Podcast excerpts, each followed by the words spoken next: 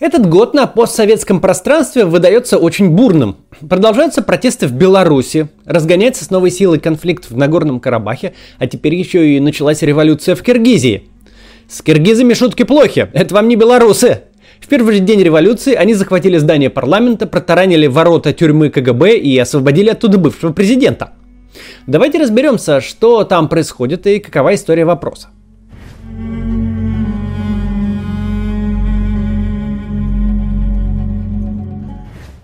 В воскресенье 4 октября в Киргизии проходили парламентские выборы. В них участвовали 16 партий, но 7% барьер по предварительным данным прошли только 4. Партии, занявшие первые места, поддерживают действующего президента Жеенбекова.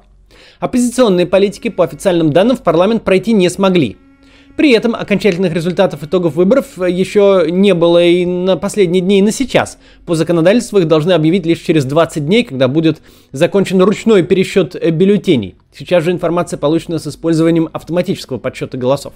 То есть это типа предварительные данные. У нас пока недостаточно информации, чтобы говорить с полной уверенностью, но кажется, что выборы действительно прошли нечестно по крайней мере, Бюро по демократическим институтам и правам человека ОБСЕ выразило озабоченность в связи с заслуживающими доверия обвинениями в подкупе э, голосов на выборах в Киргизии.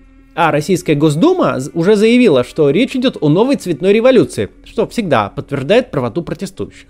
Проигравшие партии объявили о массовых нарушениях при голосовании и призвали своих сторонников выходить на улицы, что немедленно и случилось. В отличие от Беларуси, где протесты носят мирный характер, в Киргизии ситуация моментально накалилась. Митингующие уже в понедельник приступили к штурму правительственных зданий, сотрудники правоохранительных органов применили резиновые пули, слезоточивый газ и светошумовые гранаты. В Минздраве республики сообщили, что число пострадавших в результате столкновений между демонстрантами и милицией в Бишкеке составило около 130 человек – в центре киргизской столицы отключили интернет и сотовую связь, чтобы помешать протестующим наладить коммуникацию между собой, но это не помогло, как это обычно и бывает. Сначала участники митингов захватили здание парламента, а затем протаранили ворота Госкомитета национальной безопасности, где содержался бывший президент страны Атамбаев. СМИ также сообщили о переходе под контроль митингующих общественной телерадиокомпании. Также была захвачена мэрия Бишкека и столичный градоначальник подал в отставку. Протестующие провозгласили новым мэром кандидата в депутаты от оппозиционной партии «Республика», которая типа проиграла выборы по официальным данным. Демонстранты требовали освободить экс-президента страны Атанбаева, который был арестован в августе 2019 года и приговорен к длительному тюремному сроку. С тех пор содержался под стражей. В результате Атамбаева а, освободили сами сотрудники спецслужбы. Около двух часов ночи 6 октября он вышел к прорвавшимся на территорию Госкомитета протестующим.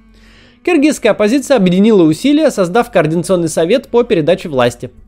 Представители Совета так сформулировали свою главную задачу – сформировать новое народное правительство, задачей которого станет проведение новых парламентских выборов, которые будут чистыми и прозрачными, в отличие от прошедших воскресенья. При этом не должны быть допущены до участия в новом голосовании представители провластных партий, которые по официальным данным прошли в парламент. В итоге уже утром 6 октября ЦИК Киргизии признал выборы недействительными – Вечером вторника ушли в отставку спикер парламента и премьер-министр страны. Новым руководителем правительства стал Садыр Жапаров, экс-депутат, которого прошлой ночью протестующие освободили из колонии.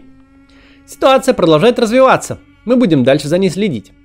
Все это происходит так быстро, что вполне вероятно, что что-то важное произошло уже после того, как я записал это видео. Новости из Киргизии приходят буквально каждый час. Все это очень не похоже на события в Беларуси или, например, истории в Хабаровске. Главная причина, по которой протест в Киргизии так быстро привел к результату, богатый опыт прошлых революций, восстаний и примеров силовой смены власти в этой стране было очень много. Началось все еще с туркестанского восстания 16 года. Его причиной стали межэтнические и национальные противоречия, усилившиеся из-за переселения в Среднюю Азию крестьян из центральных областей России по Столыпинской реформе, а также принудительный призыв местных жителей на тыловые работы в перифронтовых э, районах Первой мировой войны. Ситуация подогревалась несправедливым распределением земли и призывами некоторых радикальных мусульманских проповедников к священной войне против русских. Восстание охватило огромные территории в Туркестанском военном округе. Это современные Киргизия, Таджикистан и Казахстан. Там пришлось вводить военное положение. Местные власти э, пытались пойти на уступки, например, э, отменив указ о призыве на принудительные работы. Но в итоге бунт все равно пришлось усмирять с помощью армии. Против восставших были направлены войска численностью около 30 тысяч человек с пулеметами и артиллерией. Только к началу 17 года царскому правительству удалось полностью погасить все очаги сопротивления и взять ситуацию под контроль. Число жертв туркестанского восстания поражает. По разным оценкам погибло от 100 до 500 тысяч мирных жителей, а еще около 100 тысяч киргизов и казахов бежали в Китай, опасаясь репрессий и преследований со стороны царских властей. В истории Киргизии это называется «большой исход», План по мобилизации трудовых ресурсов для фронта был сорван. Вместо запланированных 480 тысяч к февралю 2017 года удалось мобилизовать на тыловые работы лишь около 123 тысяч человек. Ситуация, впрочем, стабилизировалась ненадолго. В феврале 2017 года в России случилась революция, Николай II отрекся от престола, и империя стала распадаться. После революции подавления, попытки создать в Туркестане автономию, здесь возникло национально-освободительное партизанское движение, представители которого у нас известны под названием басмачи.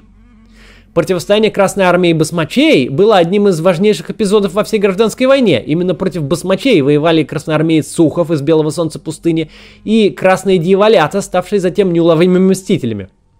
Сопротивление партизан в Средней Азии было сломлено лишь к концу 20-х годов, а отдельные столкновения происходили вплоть до 40-х. Киргизия была присоединена к СССР в 1924 году сначала как часть РСФСР, а затем в 1936 году как отдельная Киргизская ССР. Теперь перенесемся в 90-е годы, когда СССР распался и Киргизия стал независимым государством. Первый президент Киргизии Аскар Акаев впервые занял свой пост еще в 1990 году и после этого неоднократно продлевал свои полномочия на выборах и референдумах, проводимых нечестно и с фальсификацией результатов. К 2005 году он руководил страной уже 15 лет. Здесь был даже не просто авторитарный режим, вроде того, что установил в Беларуси Лукашенко, а характерная для некоторых стран Средней Азии диктатура кланового типа – Сейчас о ней поговорим, но сначала я порекламирую рюкзак. У меня есть любимый рюкзак, называется Бобби. Мне его подарили в городских проектах на день рождения. Я им постоянно пользуюсь, когда езжу в сквош или вот чтобы технику в офис носить. Бобби это такая серия городских рюкзаков защиты от карманников, вы могли видеть такие на улицах. И вот недавно компания X-Design, которая их придумала, выпустила новинку XD Design Bobby Pro. И прислали мне ее э, вот для, для этой рекламы. Я был очень рад, потому что у меня черный рюкзак прошлой версии, а сейчас прислали серый, вот э, новой версии, вот такой вот. В этой версии учли пожелания пользователей и добавили новые интересные штуки, о которых я сейчас расскажу подробно. Как и предыдущие рюкзаки, Bobby Pro сделан из труднопрорезаемых материалов и водоотталкивающей ткани, а молнии и карманы у него скрыты. Воры не доберутся. Сконструирован он так, чтобы вес равномерно распределялся по спине и не так давил на плечи. Рюкзак э, небольшой, но объемный, 18 литров. Тут есть отделение для ноутбука, куча всяких других отделений, кармашков, держателей. Причем это все можно регулировать. Есть отделение для аккумулятора с внешним USB-портом. Можно заряжать гаджеты на ходу прямо от рюкзака. Когда не используется, USB-порт закрывается заглушкой. Еще у Bobby Pro есть три надежно спрятанных кармана. На спинке, сбоку и на лямке. Это для проездного. Все с защитой от считывания данных. То есть можно не бояться, что злоумышленники с помощью скиммера украдут данные с вашей карты. Еще одно отделение для ключей. Тут металлическая леска на пружине. Удобно. Последние модели XD Design частично сделаны из переработанных материалов. Об этом говорит бирка EcoFriendly. Покупать рюкзаки Бобби советую на официальном интернет-магазине XD Потому что сейчас развелось много дешевых подделок кошмарного качества. А еще в официальном магазине при покупке любого рюкзака XD Design дарит фирменную многоразовую защитную маску. Она регулируется по размеру. В комплекте идет 5 сменных фильтров, которые можно дезинфицировать до 10 раз э, каждый. Маски есть трех цветов – черный, синий и серый. По промокоду CATS вы получите скидку 20%, которая будет действовать 2 недели на все рюкзаки Бобби на сайте xddesign.ru. Ссылку оставлю в описании. Продолжим. Итак, после распада СССР в Киргизии установился даже не просто авторитарный режим, вроде того, что в Беларуси установил Лукашенко, а характерная для некоторых стран Средней Азии диктатура кланового типа. Все богатства и ресурсы страны принадлежали семье президента, а жители э, в основном пребывали в нищете. Даже по официальным данным, 50% граждан в начале нулевых жили за чертой бедности. При этом специальный закон официально гарантировал неприкосновенность всем членам семьи Акаева, что позволяло им безнаказанно продолжать свою коррупционную деятельность. Очень удобно. Единой оппозиции в Киргизии не было. Альтернативу Акаеву представлял разношерстный конгломерат партий, среди которых были и либералы, и социал-демократы, и сталинисты. В основном эти партии возглавляли бывшие соратники Акаева. Он был с ними хорошо знаком и знал их слабые места, что позволяло э, ему ими манипулировать и держать оппозицию разобщенной. Еще в 2004 году ничего не предвещало скорого падения режима. Казалось бы, он доживет до наших дней, поменяет какую-нибудь там конституцию, обнулится и все такое. Но однако ж нет. Спусковым крючком стали парламентские выборы в феврале 2005 -го. Избирком подвел итоги, победила президентская партия «Единая Россия», это если это вперед Киргизия, мандаты получили сын и дочь Акаева, а э, представителям оппозиции в новом созыве отводилось лишь около 10% мест. В общем, ничего необычного. Выборы, конечно, прошли нечестно, многие противники президента не были на них допущены, но так было всегда, и это не приводило к протестам. Но после этого голосования неожиданно начинаются массовые митинги, причем не в столице. Особенность Киргизии заключалась в э, существенной разнице между регионами страны, богатым севером, контролируемым семьей Акаева, и нищим аграрным югом, более густонаселенным и менее развитым. В марте на юге начинаются протесты. Манифестанты требуют отставки местных чиновников и руководства Центральной избирательной комиссии. Кое-где им удается прорвать милицейское оцепление и захватить здание городских администраций. Акаев пытается пойти на уступки. ЦИК говорит, что результаты выборов в некоторых округах будут пересмотрены, но уже слишком поздно. 20 марта протестующие захватывают администрации крупнейших городов южной части страны – Оша и Джалалабада. Милиция или разбегается, или переходит на сторону восставших. И оба города оказываются под полным контролем оппозиции. Оппозиция при этом не занимается грабежами и погромами, а формирует альтернативные органы власти, ведь все правительственные чиновники разбежались. Организует отряды самообороны и поддерживает в городе порядок, Теперь они не требуют отставки главы ЦИКа или проведения честных выборов. Их уже не устроит ничего, кроме немедленного ухода Акаева. Но президент не считает, что что-то идет не так. Он увольняет главу МВД за проявленную мягкость к митингующим и назначает нового, сурового, жесткого, значит, главу МВД, обещавшего жестко подавить протесты и не давать никому спуску. На следующий день, 24 марта, народ в Бишкеке собирается на несколько митингов, которые начались в разных точках города – Среди протестующих много людей прибыло с юга страны. Колонны митингующих вскоре собрались на главной площади столицы. Власть пошла на провокацию. Наемники в белых кепках и с синими повязками попытались устроить драки с участниками митинга, но их атаки были отбиты, и они были вынуждены бежать. Вскоре начался штурм здания правительства. Восставшие закидали здание камнями, ОМОН, попытавшийся отбить атаку, вскоре разбежался и перестал оказывать сопротивление. Очень быстро здание правительства оказалось под контролем восставших. Ночью по Бишкеку прокатилась волна погромов. В основном от них пострадали магазины, принадлежавшие семье Акаева. Сам президент бежал из страны в Россию. Его друг Александр Лукашенко позже также присвоил Акаеву белорусское гражданство. 4 апреля 2005 года в здании киргизского посольства в Москве Акаев подписал формальное заявление об отставке. Революция получила название «Тюльпановая». Победила абсолютно бескровно. За время протестов не погиб ни один человек. Победа оказалась неожиданной для самих протестующих. Лидерам оппозиции пришлось объединиться. Они организовали координационный совет, чтобы решить, что делать дальше. Председателем совета стал Курманбек Бакиев, который через несколько месяцев после этого на свободных выборах будет избран следующим президентом Киргизии. Дела от этого лучше не пошли. Курманбеку Бакееву не удалось надолго удержаться у власти. В апреле 2010 года в Киргизии произошла еще одна революция – Началось правление Бакиева, казалось бы, неплохо. Новые власти провозгласили своей целью победить клановость и коррупцию, неэффективность, накопившись за годы правления Акаева. Для этого в течение двух лет после тюльпановой революции они трижды поменяли конституцию. Но что-то пошло не так. В последней редакции Конституция существенно расширяла полномочия президента – он получил право назначать и смещать правительство, госслужащих, членов Совета Безопасности, судей, прокуроров, руководителей Национального банка и членов избирательной комиссии, а главное, фактически исключался из системы сдержек и противовесов политической системы страны. Демократ Бакеев быстро превратился в авторитарного правителя. Он активно избавлялся от бывших соратников, причем зачастую в прямом смысле слова.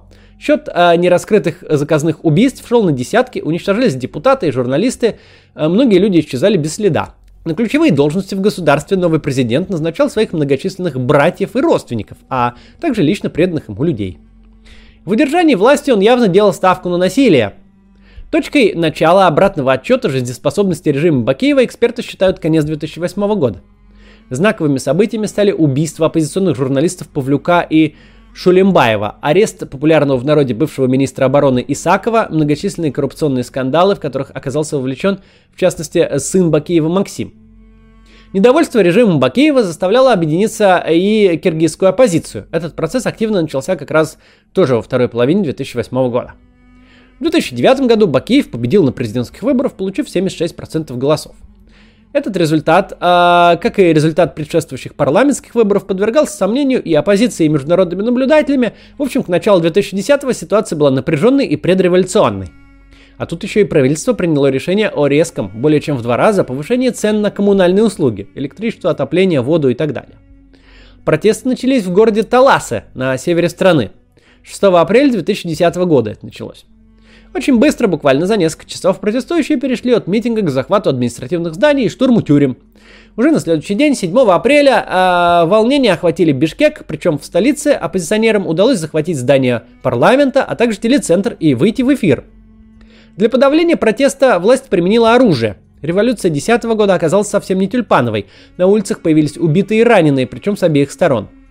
Не сумев справиться с ситуацией, президент Бакеев бежал на юг страны в город Ош, Вечером 7 апреля оппозиция сформировала временное правительство, которое возглавила бывший министр иностранных дел Роза Тумбаева. Первым декретом нового правительства был распущен парламент, избранный с нарушениями, а также было объявлено о подготовке новой конституции. 15 апреля Бакиев покинул Киргизию и бежал в Казахстан, где подписал заявление об отставке с поста президента. Сейчас он живет в Белоруссии. У свергнутых киргизских лидеров там, видимо, садоводческий кооператив. Скоро третий присоединится. События 2010 года были более кровавыми, чем революция пятью годами ранее. По официальным данным, во время массовых беспорядков погибли 84 человека.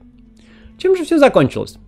27 июня 2010 года прошел референдум по новой конституции. Ее одобрили 90% проголосовавших. Киргизия стала парламентской республикой, а глава временного правительства Роза Атунбаева стала президентом переходного периода, потеряв при этом право баллотироваться на последующих выборах. В 2011 году прошли президентские выборы уже по новой конституции. Хотя э, новый основной закон и ограничил полномочия президента, пост не превратился в формальную должность, как во многих странах парламентской демократии. Президент в Киргизии обладает правом вето, может назначать ключевых чиновников. В общем, это все еще важная должность. Президентом стал бывший депутат и премьер-министр Алмазбек Атамбаев – он занимал этот пост до 2017 года и на очередных выборах поспособствовал избранию в качестве своего преемника Соронабая Женбекова. Но вскоре друзья и союзники стали врагами, и в итоге Атамбаев оказался в тюрьме, из которой его освободили как раз вот э, в ночь на вторник митингующие. Что же произошло? Многие говорят, что все началось с личного конфликта между новым президентом и его предшественником – Атамбаев вообще считается человеком прямым и всегда открыто критикующим своих противников, что не очень ценится в политической культуре Киргизии и вообще в Средней Азии. Например, отношения с президентом Казахстана Назарбаевым у Атамбаева тоже не сложились. Ну и, конечно, были политические причины. Атамбаев не очень хотел оставлять власть, но Конституция не давала ему возможности остаться на еще один срок. Он рассчитывал, что сможет оказывать влияние на Жейнбекова, а, даже не занимая формальных постов. Но это не соответствовало желаниям самого Жейнбекова. Он хотел оставаться независимым и проводить свою политику. Он самостоятельный политик с мощной поддержкой на юге страны, Поэтому вполне логично, что получив властные рычаги, он решил опереться на своих, а от Атамбаева избавиться.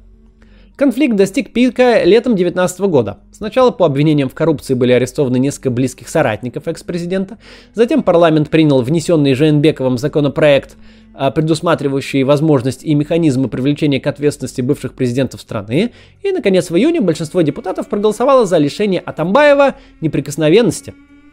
В августе Атамбаев был арестован, а в июне 2020 года был приговорен к лишению свободы сроком на 11 лет, а также лишен всех государственных наград и имущества.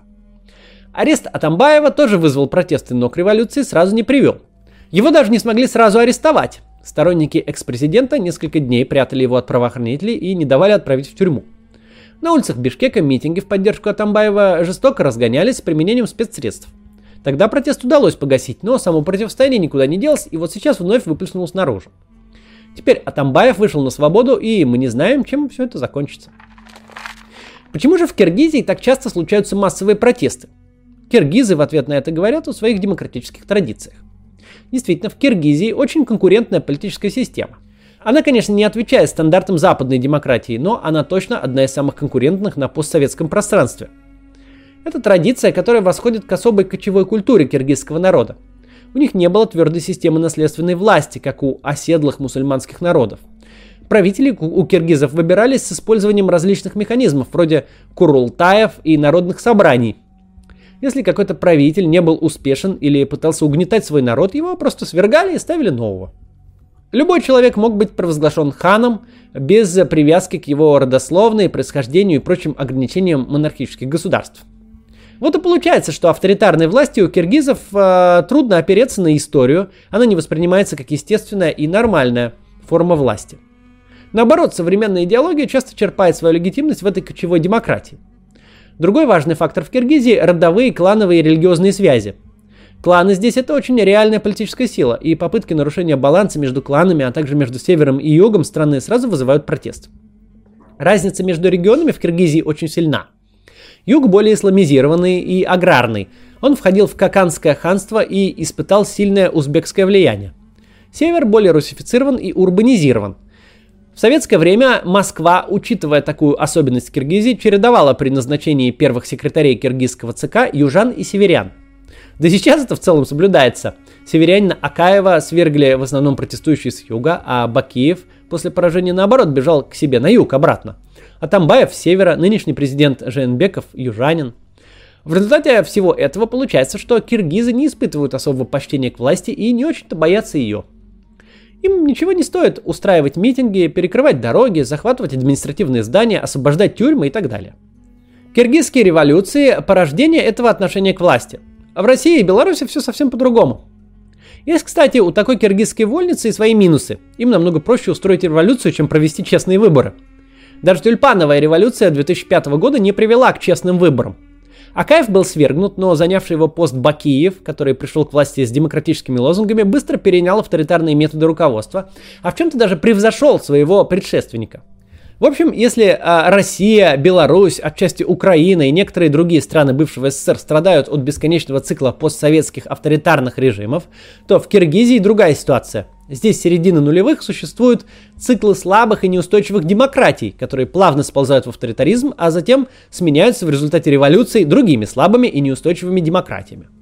Судя по всему, сейчас мы будем наблюдать начало следующего такого цикла – Будем внимательно смотреть за ситуацией и надеяться, что в этот раз все обойдется без крови и ждать, что в Киргизии к власти придут действительно ответственные и демократические политики, которые создадут в стране крепкие демократические институты, чтобы она смогла развиваться, к чему она имеет огромный потенциал. До завтра.